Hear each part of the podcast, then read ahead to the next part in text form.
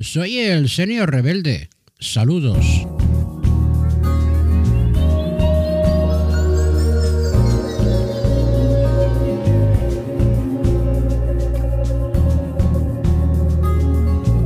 Tras el relatito que subí coincidiendo con esta festividad de Halloween eh, importada y ya muy muy asimilada, volvemos a las rutinas diarias y al menos yo tengo la impresión de que no hemos salido aún de este eh, paréntesis terrorífico festivo. Las negociaciones del Grupo Socialista con los independentistas de Junts eh, per Catalunya con la tan mencionada ley de amnistía como piedra angular, están despertando zombies, momias y una serie de engendros dignos de Halloween. Los zombies conservadores del Consejo General del Poder Judicial han solicitado al presidente de este órgano, eh, no ya caducado, eh, sino más bien podrido, que convoque un pleno extraordinario a fin de debatir la emisión de una declaración institucional contra la futura ley de amnistía antes eh, mencionada.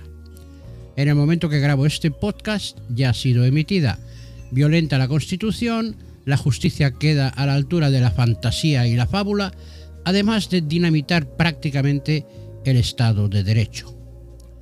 Estos son los peligros que acechan con la aprobación de una ley que todos desconocemos. Igual ellos, al ser muertos vivientes, tienen conexiones esotéricas con el más allá que les facilitan información del futuro. Y como los zombies, van perdiendo pedazos de carne por el camino. De ahí que la independencia, o mejor dicho, la no injerencia entre los tres poderes básicos del Estado, legislativo, ejecutivo y judicial, se la hayan pasado por el forro, donde ya no queda ni el hueso. Han parido esta más proclamación que declaración a todas luces estrafalaria y grotesca, sin sentir nada. También como zombies, según la tradición haitiana, obedecen ciegamente al hechicero que les ha devuelto la vida. Sí, el mago Merlin Feijó, que con la mano oculta o con una orden mental los activa a su antojo, siguiendo las directrices de su grupo, el de la igualdad de los españoles, excepto si se trata de ricos y pobres, ahí no aplica, y seguimos. Otro recién activado por lo que parece ha sido el zombie García Castellón, que justo ahora imputa a Marta Rovira, secretaria general de Esquerra Republicana de Cataluña, y a Carles Puigdemont por ser el cerebro de Tsunami Democratic, grupo que protagonizó diversos disturbios tras la sentencia a los líderes del procés en 2019, así como de planificar sus acciones. Mientras, con las otras dos manos, anima a salir a la calle a los buenos españoles, a manifestarse en contra de sí la ley de amnistía.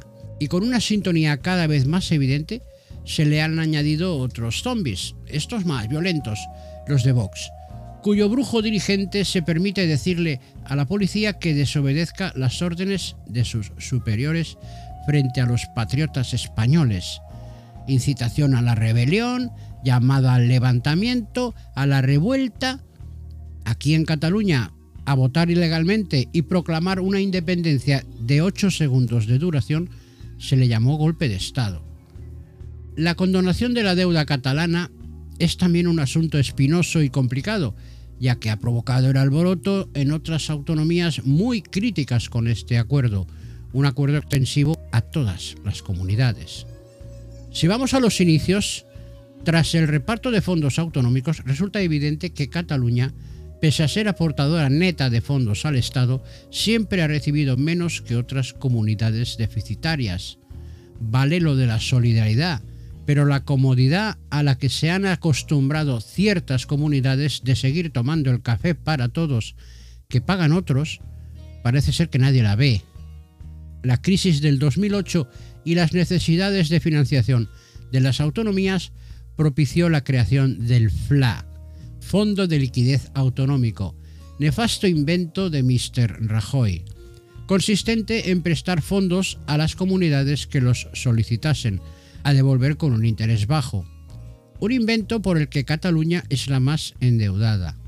La impresión percibida es que te prestaban tu propio dinero, o parte del mismo, el que deberías haber recibido en el mencionado reparto de fondos autonómico.